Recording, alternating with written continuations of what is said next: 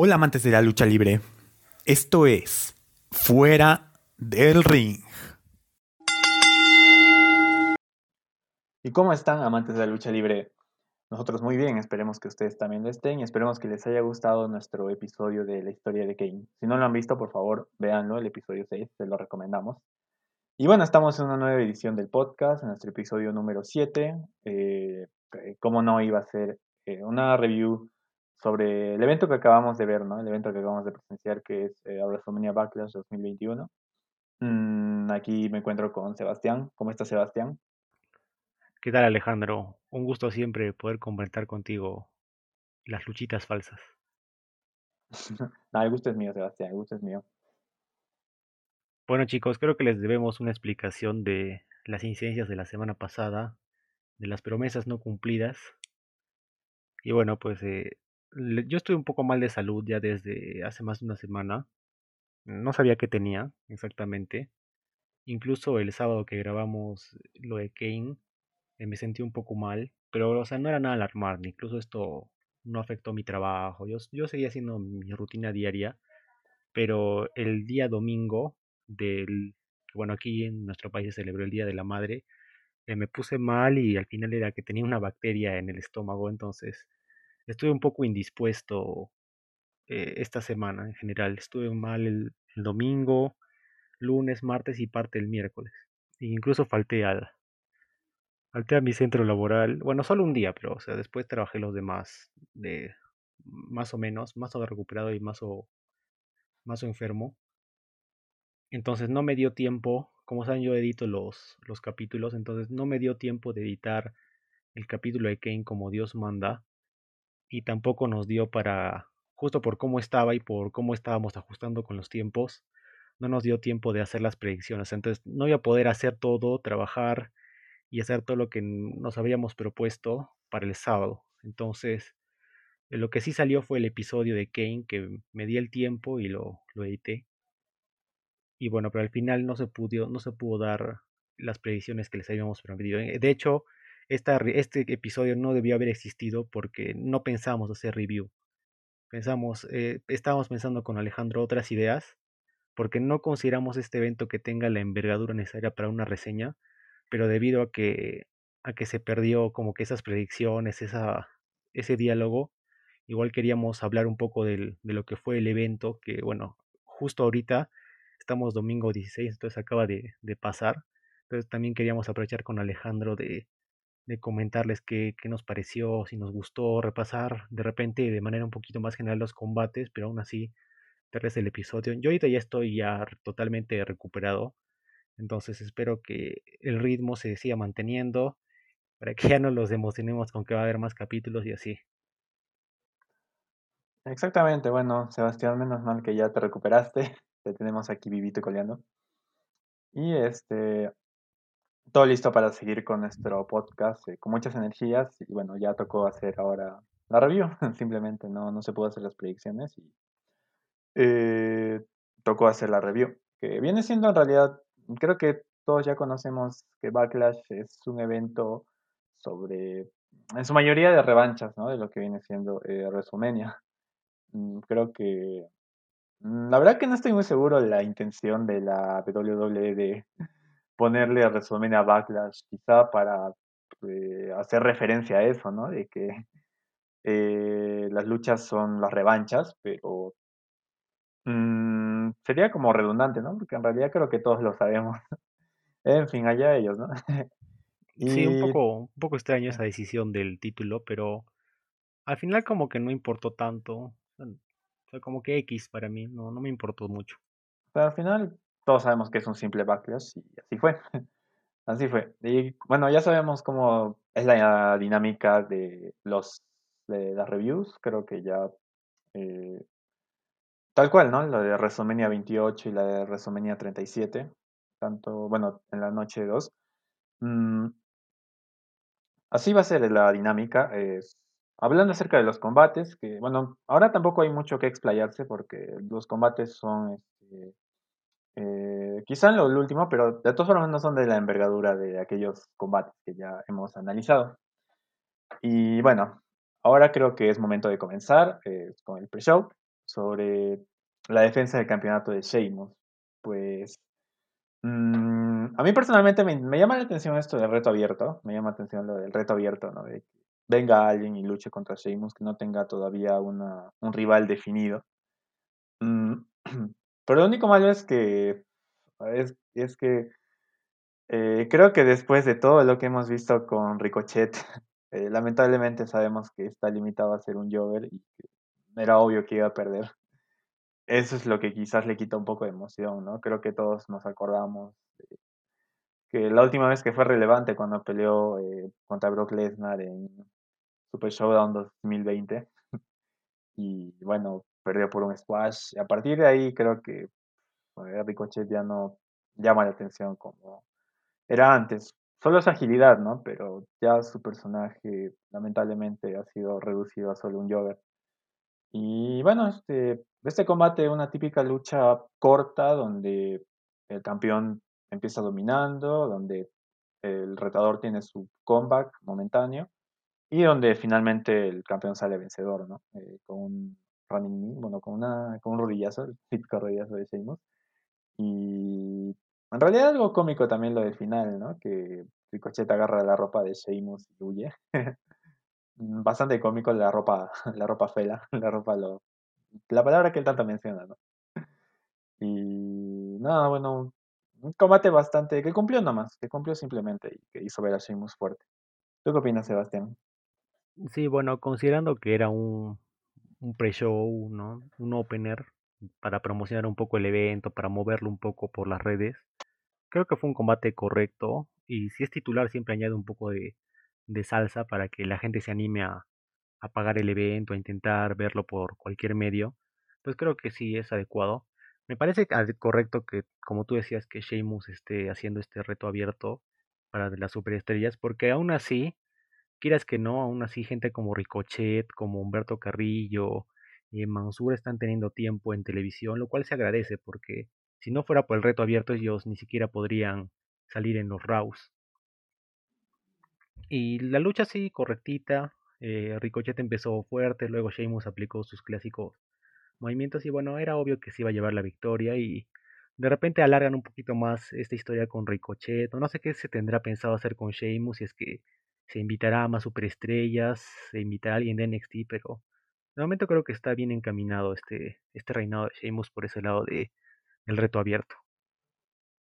Mm, sí, bueno, esperemos que en todo caso si alargan esto con Ricochet, ¿no? Porque fácilmente pudo haber acabado en el, el conteo y Ricochet tirado, ¿no? Pero esto de la ropa, veremos qué pasa, esperemos que, no sé, haya por ahí una mínima esperanza de que Ricochet pueda recuperar algo de su credibilidad, aunque lo dudo mucho. Eh, pero sí, es algo que me gustaría personalmente, porque no, he visto mucho a Ricochet cuando tenía su... Sinceramente no veía mucho los Ross, eh, por allá por el 2018, si no me equivoco, 2019, cuando había ganado un poco más importancia en, la, en el roster principal. Bueno, me gustaría verlo eh, nuevamente teniendo combates importantes.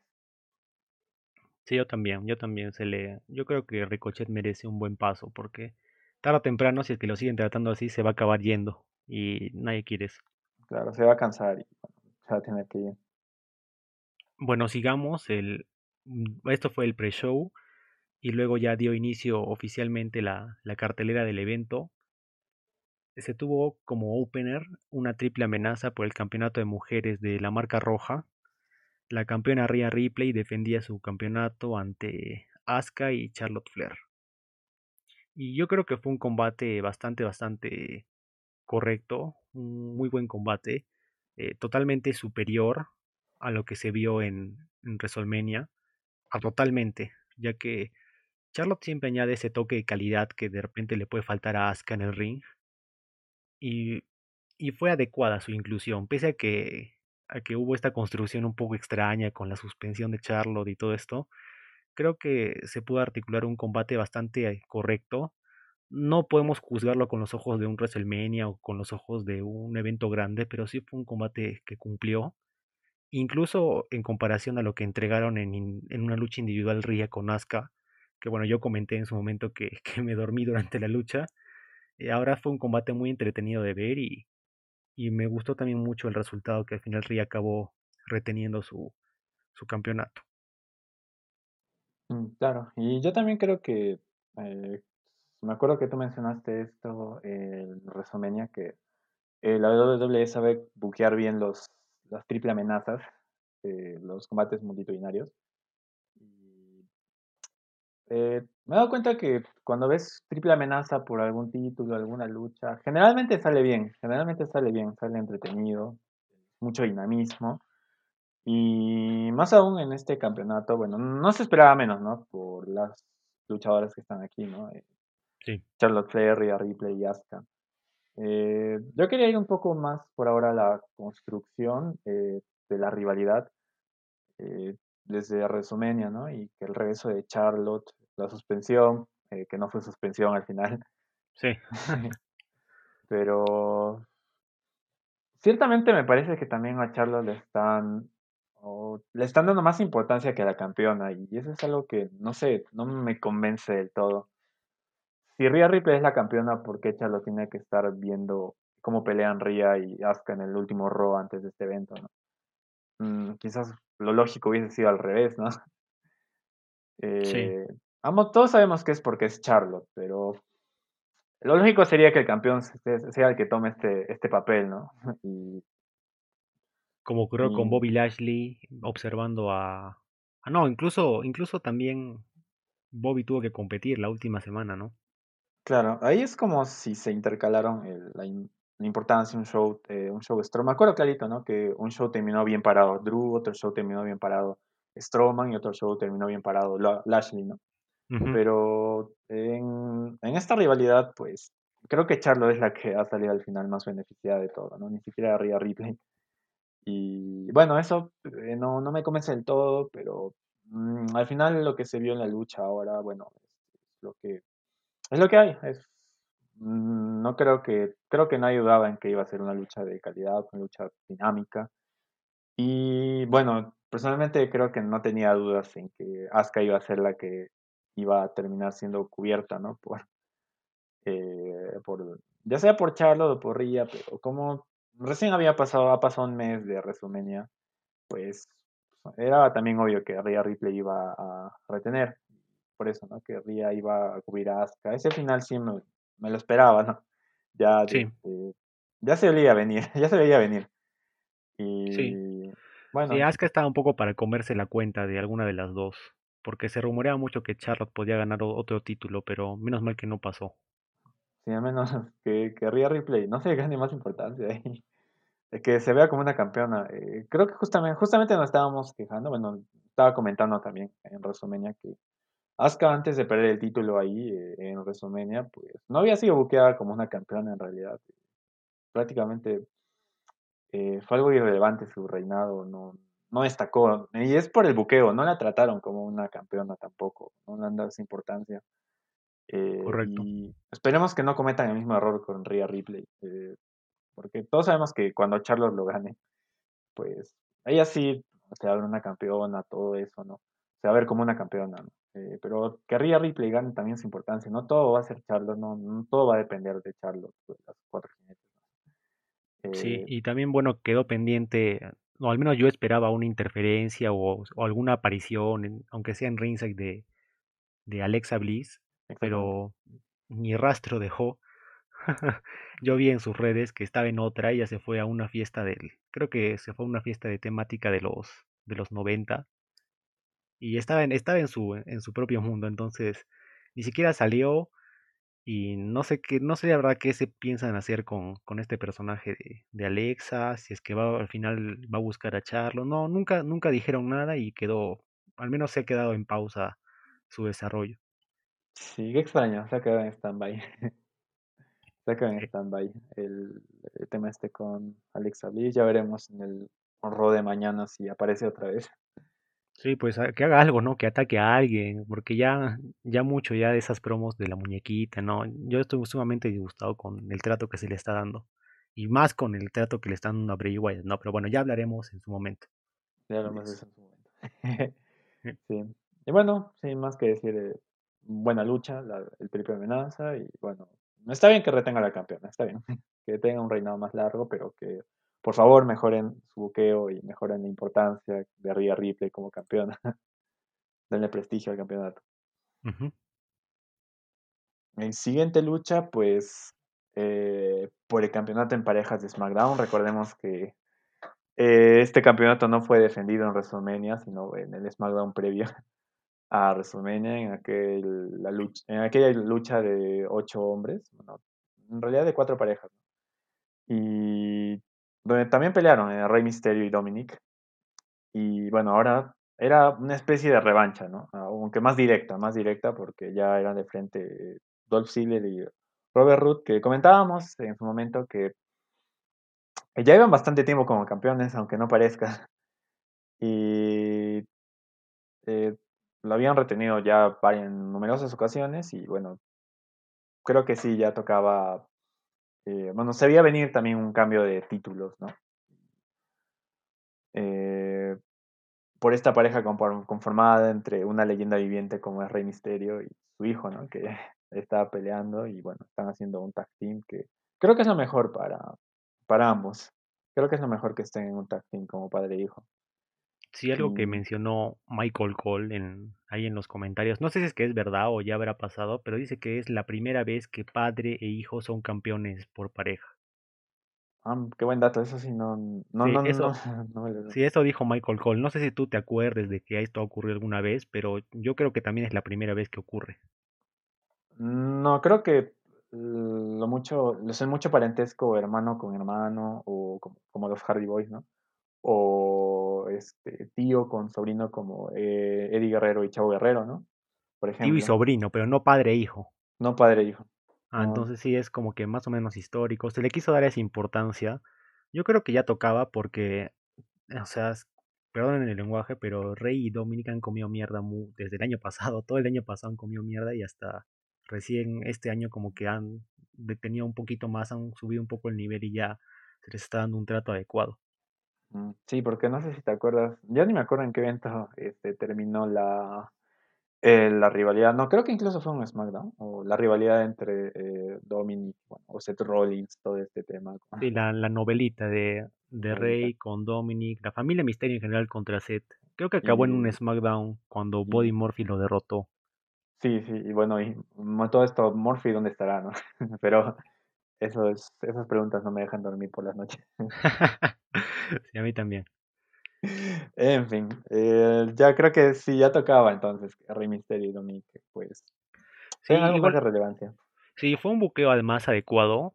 al comienzo, en el pre-show, se mostró cómo Ruth y Ziggler atacaron a Dominic. Y fue, fue, es el típico, es la típica lucha que me gusta mucho a mí porque es de underdog completamente, ya que primero Rey aguantó a pegar, a que pegaran, lo pegaran los dos y luego ya cuando Dominic reingresa al, al, cuadrilátero, eh, ya como que se iguala un poquito más la cosa. Aún así, como que se sentía mucho que Dominic estaba mal del abdomen porque ahí lo habían castigado. Entonces, fue muy, me gustó mucho el buqueo que se le dio, porque yo dije, pucha, si es que por, por esto que están buqueando que, que va a ser dos contra uno, retienen, sería una lástima porque en serio se merecen los títulos, pero al final no, al final eh, Rey y Dominic consiguieron imponerse. E igual hubieron spots muy, muy buenos. Hubo uno en el que, eh, sí o no, Alejandro, que Rey se sabe lanzar de la cuerda de abajo y cae, cae en un, como una especie de, cae encima del, del estómago del, del, oponente.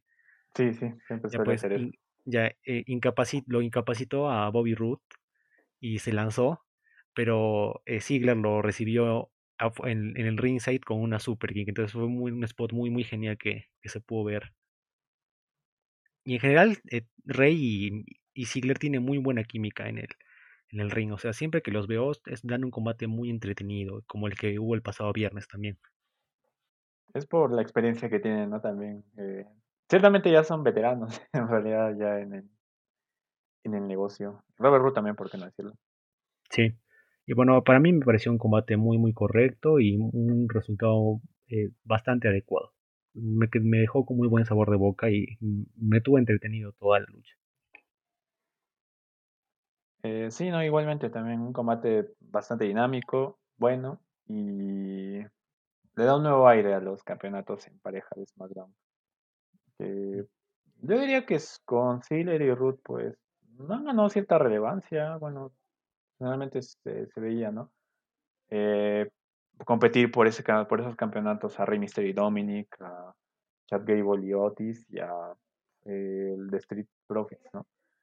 Sí, Mm, está bien, yo diría que ojalá este, puedan seguir en ese camino, ¿no? Con los campeonatos en pareja de SmackDown. sí, yo creo que podría ser que ahora los usos, no sé, depende de cómo vaya avanzando con, con Roman Reigns todo, pero sería interesante ver a los usos ir por es- esos títulos, pero ellos como villanos, ¿no? No sé Ah, cómo, todo depende mucho de cómo se desarrolle todo esto de la de los de los samoanos, pero podría ser interesante ver. claro, los usos tal como, eh, como lo hicieron hace tres años, cuatro años, eh, esas, aquellas luchas con el New Day sí eran bastante, eran mm, disfrutables en su momento, la verdad. Sí. Y bien, continuamos con el programa. Eh, después tuvimos, eh, creo que la peor lucha de la cartelera, que fue que enfrentó a Damien Priest y The Miz en un Lumberjack match, pero se estaba promocionando el nuevo filme de Batista, por lo tanto los Lumberjacks eran zombies. Es una premisa por lo menos interesante desde su inicio. Y bueno, el desarrollo del combate fue extraño. O sea, yo pensé que, o sea, o sea, Missy y, Morrison estaban asustados de los zombies. Y yo pensé que Damien Priest como que no se iba a asustar con los, con estos personajes. Pero igual, también Damien como que les tenía miedo, o al menos asco. O sea, sí, sí le entendía que sí eran zombies. Y ya pues Morrison se, se escapó. Luego como que Damien y Miss hicieron equipo para tumbar a los zombies. Luego Morrison regresó. Y bueno, la cosa es que al final Damien le, le aplicó su, su remate a Miss y, y ganó. Y al final como que los zombies se comieron a Morrison y a Miss también. Eh, a nivel de, de lucha, yo diría que fue de regular a mala. Pero a nivel de historia, como que algo se puede rescatar de ahí, que hubo muy un story, algo de storytelling y, y bueno, si fue una lucha netamente publicitaria, una lucha un poco más comercial, yo diría que es salvable, diría que es una lucha salvable.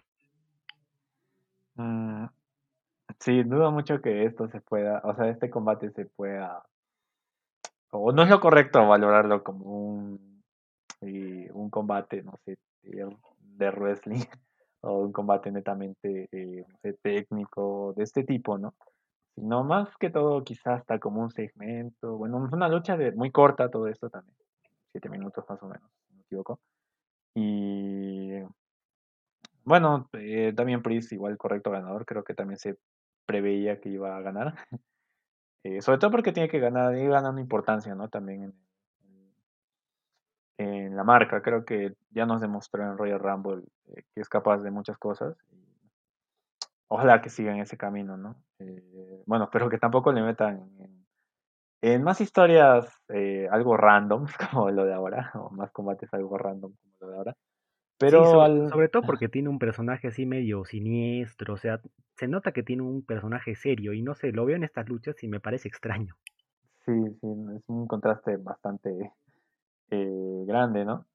Y creo que a lo mejor ya sería que eh, por ahí que ya termine su rival, que esto ya sea el fin de su rivalidad con el Miz, aunque no sé la verdad, porque eh, lucharon en WrestleMania, ahora han luchado en Backlash, no sé si querrán hacer un tercer combate. La verdad que no creo tampoco, porque eh, en todo caso, si hubiese ganado The Miz, ahí quizás sí continuarían con esto. Ahora ya esperemos que no.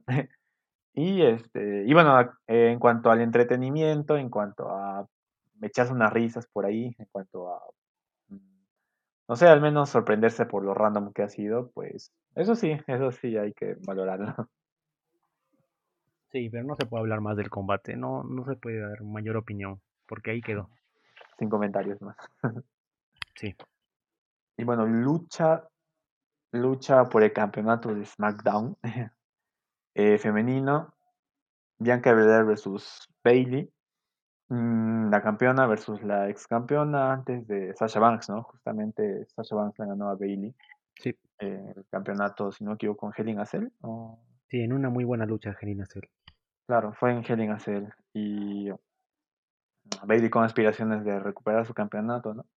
Que ciertamente Bailey cuando perdió su campeonato, o sea, después, eh, no sé si, eh, no sé qué habrá pasado, pero tuvo un paso bastante irrelevante, la verdad. Eh, no es como que tampoco haya tenido una revancha importante o, Bueno, es que o ya no hay revanchas mandatorias, ¿no? Esa estipulación la anularon en estos años recientes, no sé por qué, pero ya no le dieron revancha. Me parece que lo más, lo más relevante que hizo fue comandar al equipo de, de SmackDown de mujeres, pero poco más.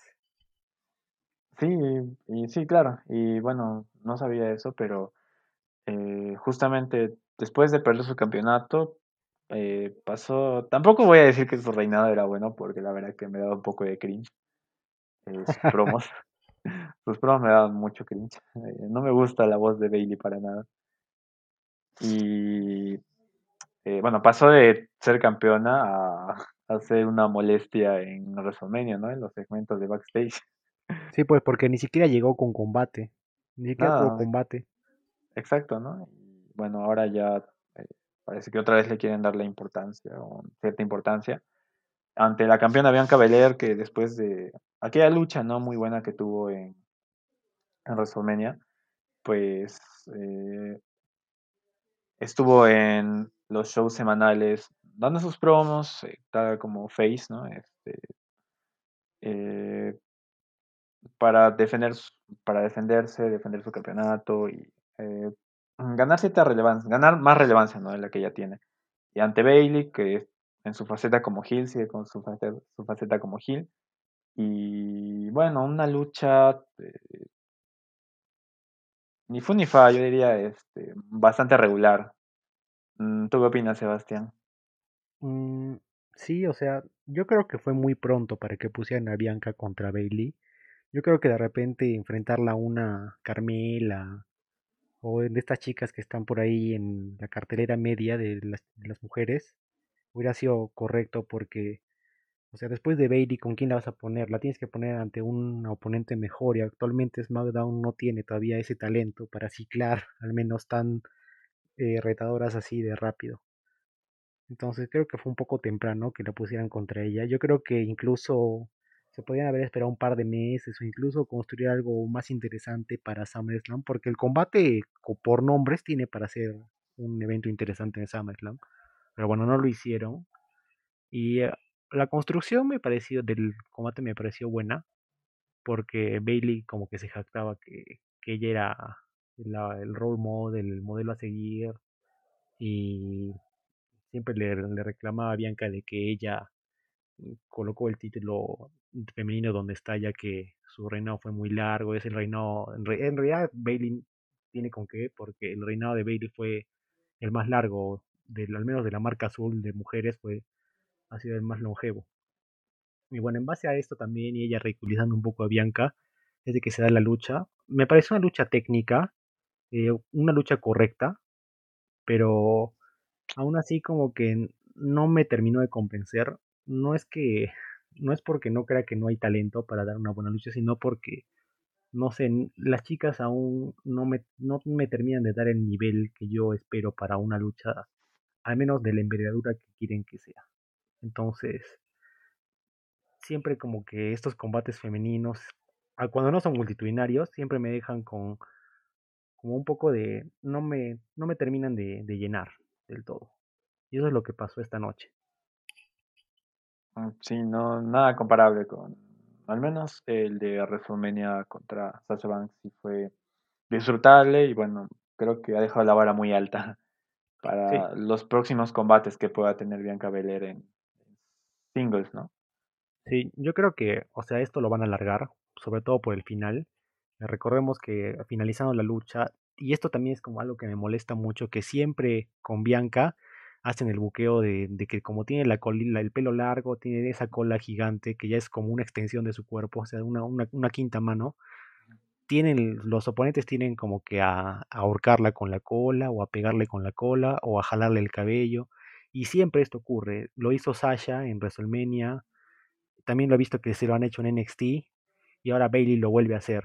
Entonces es como que no sé, no sé si es que Bianca, a menos que se corte el pelo, pero como que ya olvídense un poco, ¿no? De, la cola esa, porque siempre están ahí molestando y bueno, eso es lo que está ocurriendo, ¿no? En los instantes finales Bailey aprovecha la, el, el cabello de, de, Bianca para hacerle un Bailey to Bailey o, o Bailey to Bailey, no sé cómo se pronuncia, y estuvo a punto de ganar. Y luego Bianca aprovecha su pelo para hacerle un roll-up y apoyarse con el cabello en la cuerda y así derrotarla. Entonces, como que queda un, queda un sabor agridulce del combate, o sea, un, como que pudo haber pasado cualquier cosa y Bailey ya tiene una excusa más para obtener una nueva oportunidad titular en el siguiente pay-per-view en Hell in a Cell.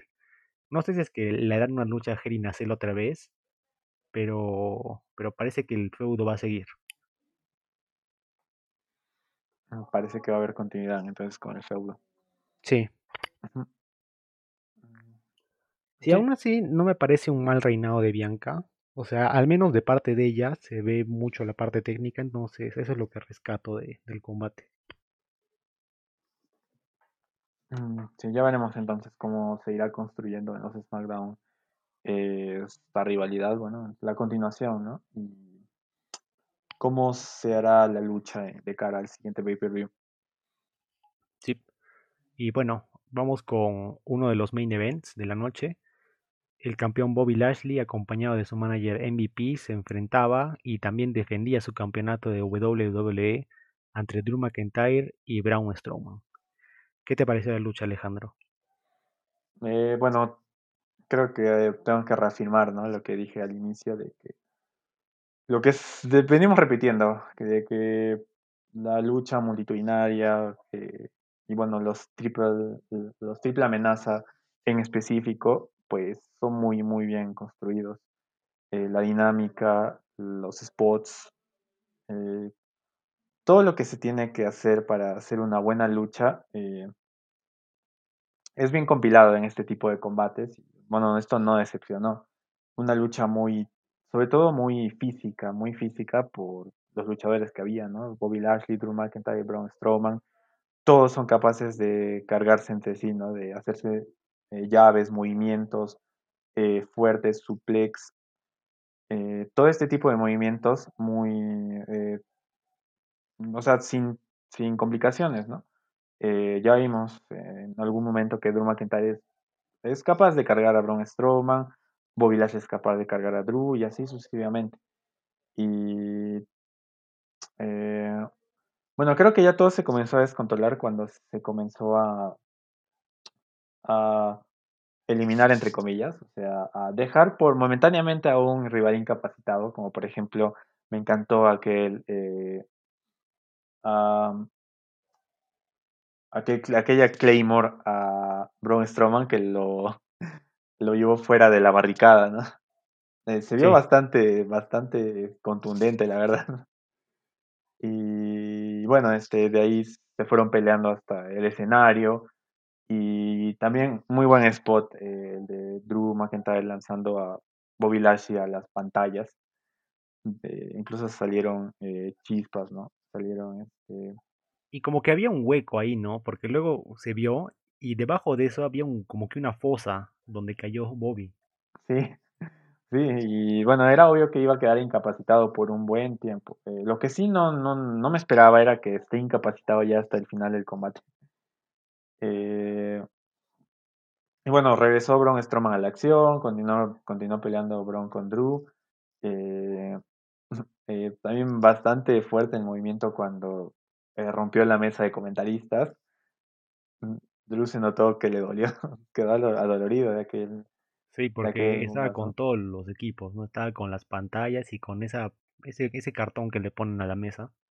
Sí, estaba con todo, no, no lo han limpiado la mesa, estaba completamente llena. Y, eh, y bueno, ahí es cuando ya se comenzaron a recuperar recién todos. Y todavía no se sabía mucho de Bobby Lashley, ¿no? que si ya se había recuperado, ya se había parado. Eh, el punto es que regresa Andrew McIntyre con eh, Braun Strowman al ring. Y bueno, una serie de eh, un poco falsos finales y movimiento, nuevamente de movimientos físicos. Eh, creo que sí me esperaba el final. Yo creo que sí me esperaba el final de.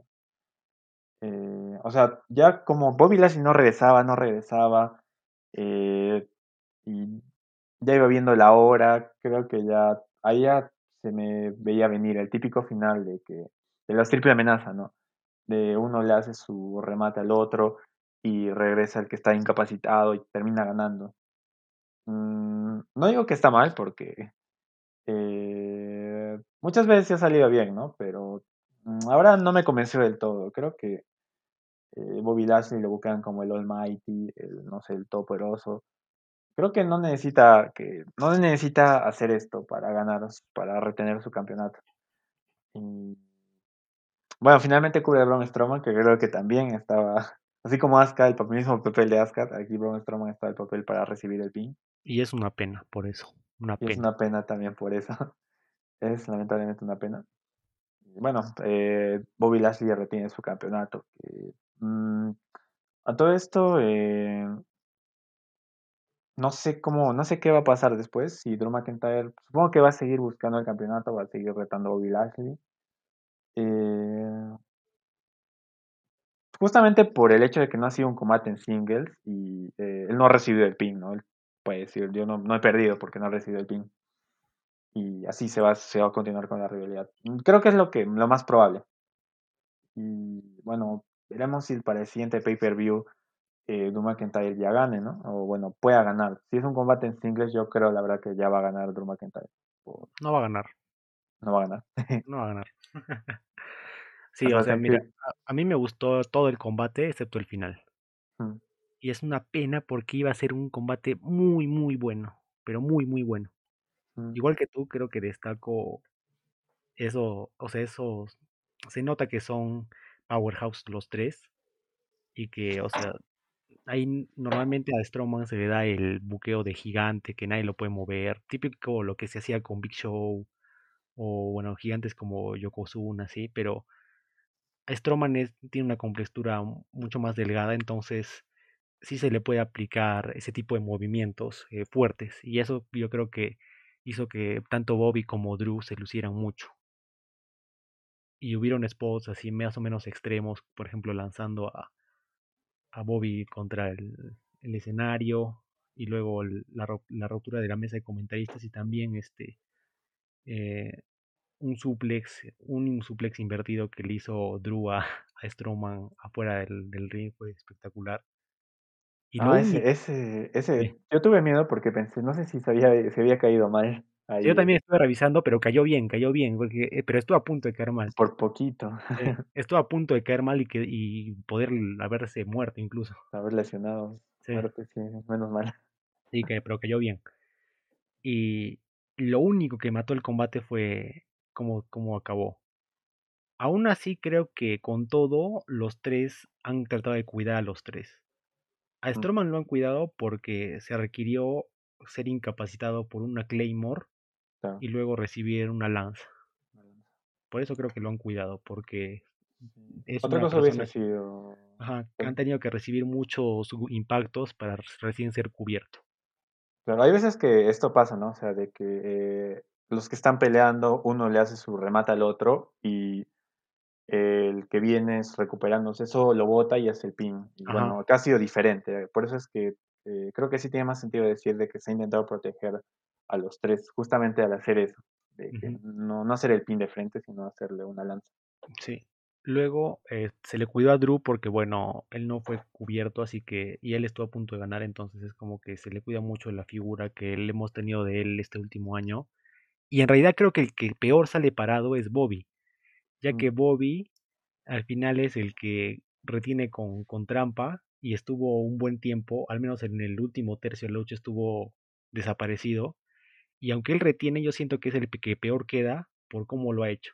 Y eso me mata todo, lo- todo el buen desarrollo que tuvo el combate. Y bueno, mm. si bien no estamos poniendo puntuaciones, eso le bajaría dos puntos siquiera a lo que, a lo que fue el combate. O sea, o sea me- eso me, me mató mucho la lucha que estaba haciendo muy, muy buena y muy, muy correcta. Creo que Bobby Lashley nos debe dos puntos para un próximo pay-per-view. Sí.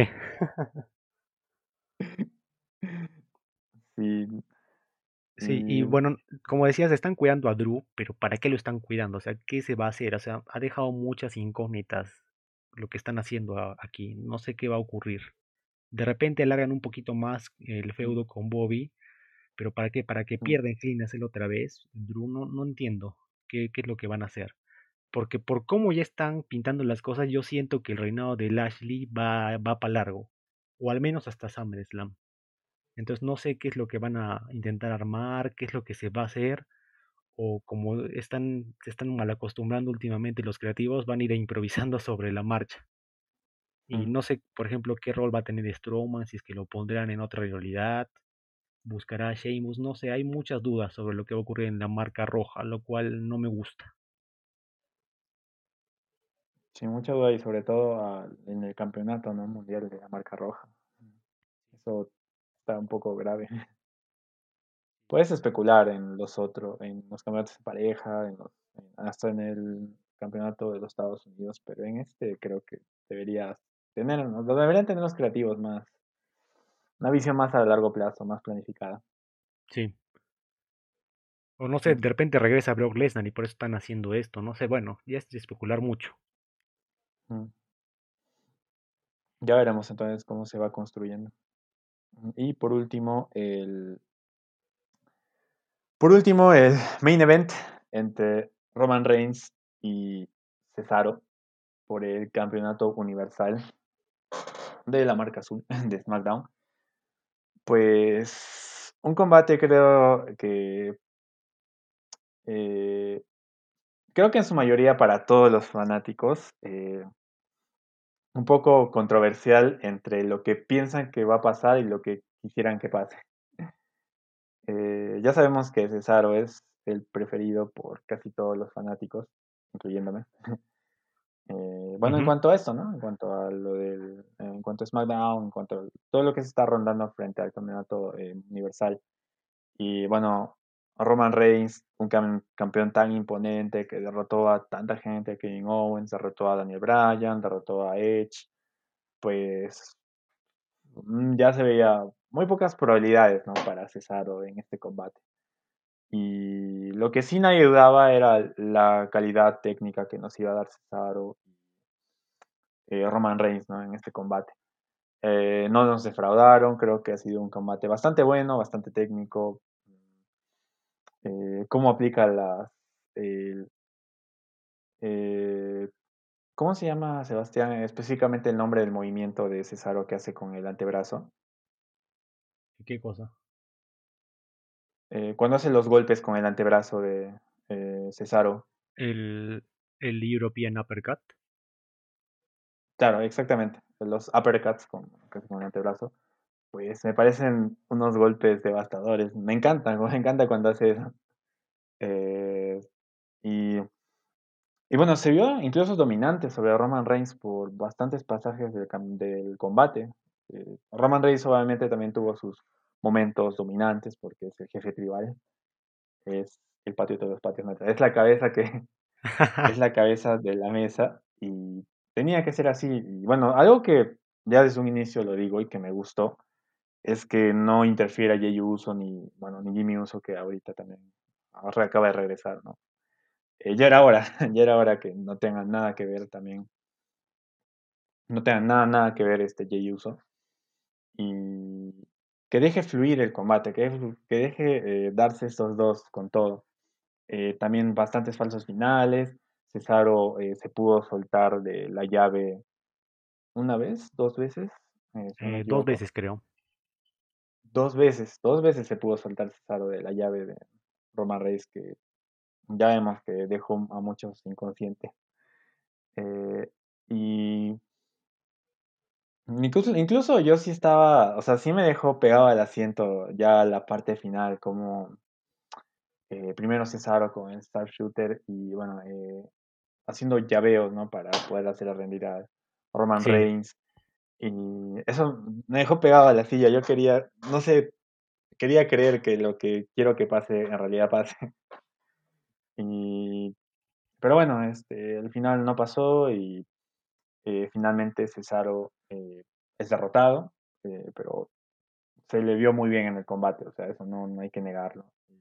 se protegió también su credibilidad y bueno, sigue reinando Roman Reigns como campeón, como campeón universal y no me quejo, nunca, no me quejaré nunca de que Roman Reigns retenga su faceta como Gil.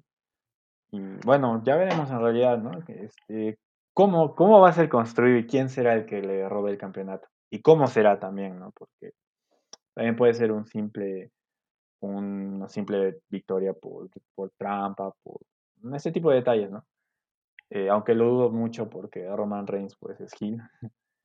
y nada, me, eso, eso me genera mucha curiosidad, por eso creo que eh, SmackDown en cuanto a su campeonato universal pues está ahí, ahí, está más planificado y creo que mejor llevado.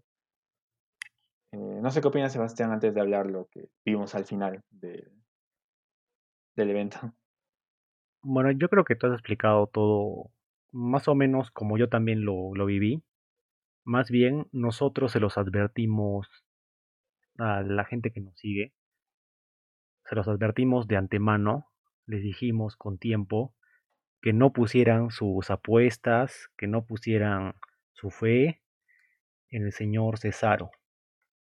Se los advertimos ya esta semana que pasó. Y lo que creo que vimos hoy fue un golpe de realidad. Un golpe de realidad para los que, para los que tenían la idea o los que tenían la esperanza de que Cesaro se pudiera imponer ante Roman Reigns, que yo nunca dudé. Yo desde que comenté, que hice el episodio que no estuvo Alejandro, desde que lo que incluso desde WrestleMania yo ya sabía que Roman no iba a perder el título primero en un evento de este calibre, de un, pay-per-view así regulero, y menos ante el, rival que tenía, ¿no? Si bien Cesaro es muy querido y, y, lo ha demostrado con el talento que tiene dentro del cuadrilátero, Cesaro no está, lamentablemente, ¿no? Y es una pena que Cesaro no está a la altura de ser un campeón mundial. Y digan lo que digan, y digan que hay Cesaro, Push, no sé qué. Lamentablemente es así. Y Cesaro no tiene la credibilidad para derrotar a Roman Reigns. Entonces duela a quien le duela, pese a quien le pesa. A mí también me pesa, ¿no? No crean que no. Ah, la, cosa es así, Cesaro no estaba listo para, para ser el campeón, ¿no? Yo mil veces hubiera preferido que se le metieran con Apolo para buscar el título intercontinental a que viniera a dar este, el espectáculo de hoy y salir perdiendo. Yo prefería mil veces que hicieran eso. Pero se, se fue como que un poco al... y esto es lo que tiene también la figura de Roman Reigns, ¿no? Se, se direccionó el combate, se hizo la lucha en, un tono para que los fanboys de Cesaro fueran ahí a apoyarlo y, y estos son los resultados, ¿no? Solo digo que nosotros se los advertimos antes y que y que bueno, ahí está, ahí está. ¿no? Y también resaltar un poco, Alejandro, lo que dijiste, que, que bueno, si bien lo que se le ha criticado a Roman en esta última faceta es de que gana con trampa porque lo ayudan, ya son dos defensas, no solo ante Daniel Bryan en SmackDown, en un combate muy bueno, por si no lo han visto, y ahora también ante Cesaro en una gran actuación de, parte del Superman suizo, pero se nota mucho, se nota mucho que, que están intentando parchar todo lo que, todas las quejas que podrían haber habido frente a este personaje que, bueno, yo me ha cerrado la boca, yo un gran hater de, de Roman Reigns durante muchos años, todo este testigo Alejandro, me ha cerrado la boca y yo voy a vacarlo hasta que se enfrente a, alguien de peso, a una roca, no sé si a un Cena, ¿qué? A un Wolverine un gol, un gol, o sea, no sé, no sé quién va a tener que, y es lo que decía Alejandro también, ¿no? no sé quién va a tener que aparecer para quitarle el título, porque ahorita en SmackDown no se me ocurre ni uno de los que están ahí que le pueda quitar el título. Y no sé qué se va a hacer, porque se va a estar, se va a tornar hasta aburrido ver a Roman con el título, porque no hay nadie creíble que le pueda hacer frente. A menos que suban a alguien de NXT, o que Drew McIntyre se pase a SmackDown, o que Braun Strowman se pase a SmackDown. No sé cómo van a hacer, no sé cómo le van a hacer para sacarle retadores a Roman, porque su reinado va para largo. Y yo creo que mínimo, mínimo, hasta el siguiente WrestleMania lo va a tener ese campeonato.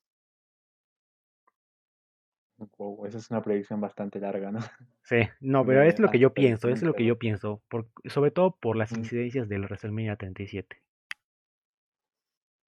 mm, sí, sí, o sea, eso era lo más acercado en realidad que podía tener Roman para perder el título, pero ahora, eh, no sé, eh, hasta, no sé, es que hasta el mismo regreso de Edge en algún momento, quizá para SummerSlam, tampoco lo veo ya creíble, o sea, que, que pueda ganar. Ni siquiera, ah, ni siquiera Edge, ¿no? Por cómo ya se dio el combate. En algún momento regresará y reclamará otra oportunidad, pero no, no va a ser lo mismo a las posibilidades que pudo haber tenido en WrestleMania. Correcto. Y eso es lo que más me hace pensar que quién va a aparecer para, para hacerle frente a Roman. ¿Quién será? Ese es un, ese es un misterio. Ese es un gran misterio. Y misterio también es lo que, bueno, pasó al final, ¿no? Que, bueno, primero llega Jey Uso, eh, le da un collar a Roman Reigns y le comienza a pegar a Cesaro. Y aparece Seth Rollins y también igualmente le pega a Cesaro, ¿no?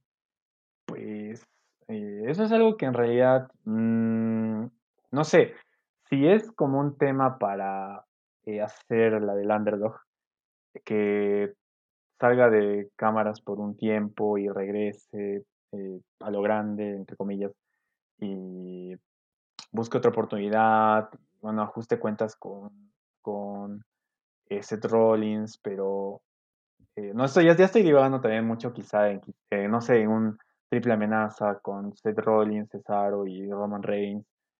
eh, o sea, yo diría que está bien, no me quejo, pero lo que sí no me gustaría para nada es que eh, Seth Rollins haya aparecido para pegarle a Cesaro y que se enfrenten otra vez ellos dos solos en un combate, eh, como si nada hubiese pasado en SmackDown.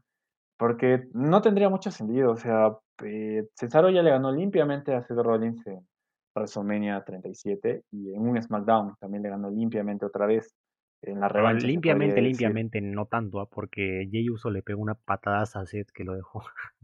a lo de, lo de Jey Uso, claro, pero mm, ya, ya no sería lo mismo, o sea, creo que ya vimos lo mejor, lo mejor que nos podían ofrecer en un WrestleMania 37 Eso y es verdad. me quedo contento con eso, me quedo contento con eso, no, no tengo la necesidad de ver otra vez otro Seth Rollins contra Cesaro, y mucho menos después de cómo se estaba llevando a Cesaro, ¿no?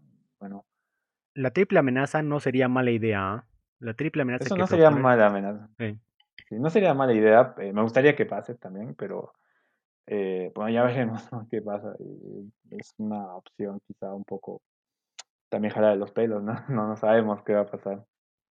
Sí, yo creo que la aparición de Seth fue muy sorpresiva. Yo pensé que, o sea, después de que Jay coronara nuevamente a Roman como el jefe tribal, pensé que iba a acabar en que le iba a hacer un movimiento a Cesaro y ahí se iban a celebrar todos en el cuadrilátero y se iban a retirar. Pero me pareció sorpresiva la aparición de la aparición de, de Seth Rollins y sobre todo porque hay este careo con, con Roman Reigns que ya se dio también en, el, en, en SmackDown hace unas semanas Y no sé, todo tiene pinta de que de repente Seth va a optar por el título de Roman. Porque como que le ha dicho, estamos bien, estamos bien todavía, pero no te metas en mi camino, según Roman. Y parece que Seth se va a querer meter por ahí. Y está raro porque los dos son heels, entonces no sé qué es lo que se va a planear. Ya se verá en, en los siguientes SmackDowns a ver qué, qué se tiene planeado, cómo se va, qué va a ocurrir ahora con, con la familia samoana, ¿no? Porque en realidad en esta oportunidad no ha habido ningún desarrollo con Jimmy Uso ni, ni nada de con Roman Reigns, ¿no? Claro, no, no ha habido un desarrollo de la familia samoana. Eh, solo ese tema, solo eso de Jey Uso entregándole la corona. Bueno, pero en el collar a Roman Reigns. Sí, pero poco más en realidad. Sí, poco más. sí bueno, ese fue el, el WrestleMania Backlash. Yo diría que no quiero poner una nota porque, bueno, no, no sé si es que le haría justicia a, lo, a los main events, el resto de la cartelera. Pero en general me pareció un evento correcto, entretenido. eh, agradable de ver, o sea, una tarde de domingo, tarde noche de domingo, ahí te pones a verlo y es muy disfrutable, sobre todo las, las últimas luchas son muy, muy, muy top y lo calificaría como un correcto, ¿no? No me gustaría poner una puntuación porque no le haría justicia.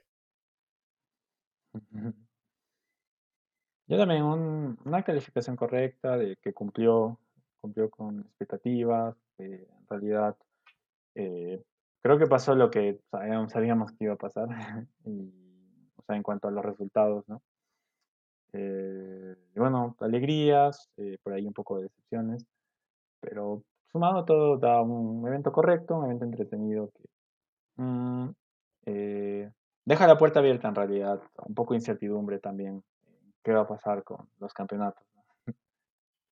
Sí, sobre todo los títulos máximos están ahí que no se sabe qué va a pasar.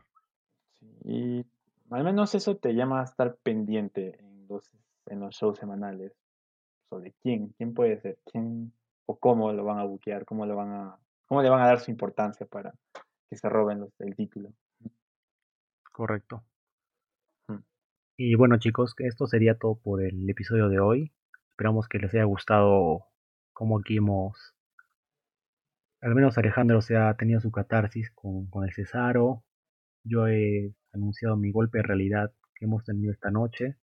Ha sido creo que bastante entretenido comentar, al menos del evento. Y bueno, les agradecemos por escucharnos. Eh, Alejandro, no sé si tengas que decir algo más. Eh, no, simplemente que mm, gracias por escucharnos nuevamente, que pasen una bonita semana. Eh, si no han escuchado nuestros anteriores episodios, no se olviden de escucharlos, se van a llevar una grata sorpresa, les va a gustar. Muy bueno todo y nada, cuídense. Sí chicos, no se olviden de seguirnos, eh, estamos en Instagram, en Twitter y el podcast está en, siete plataformas, principalmente en Spotify, Apple. Entonces cuídense, que tengan una bonita semana y hasta otra.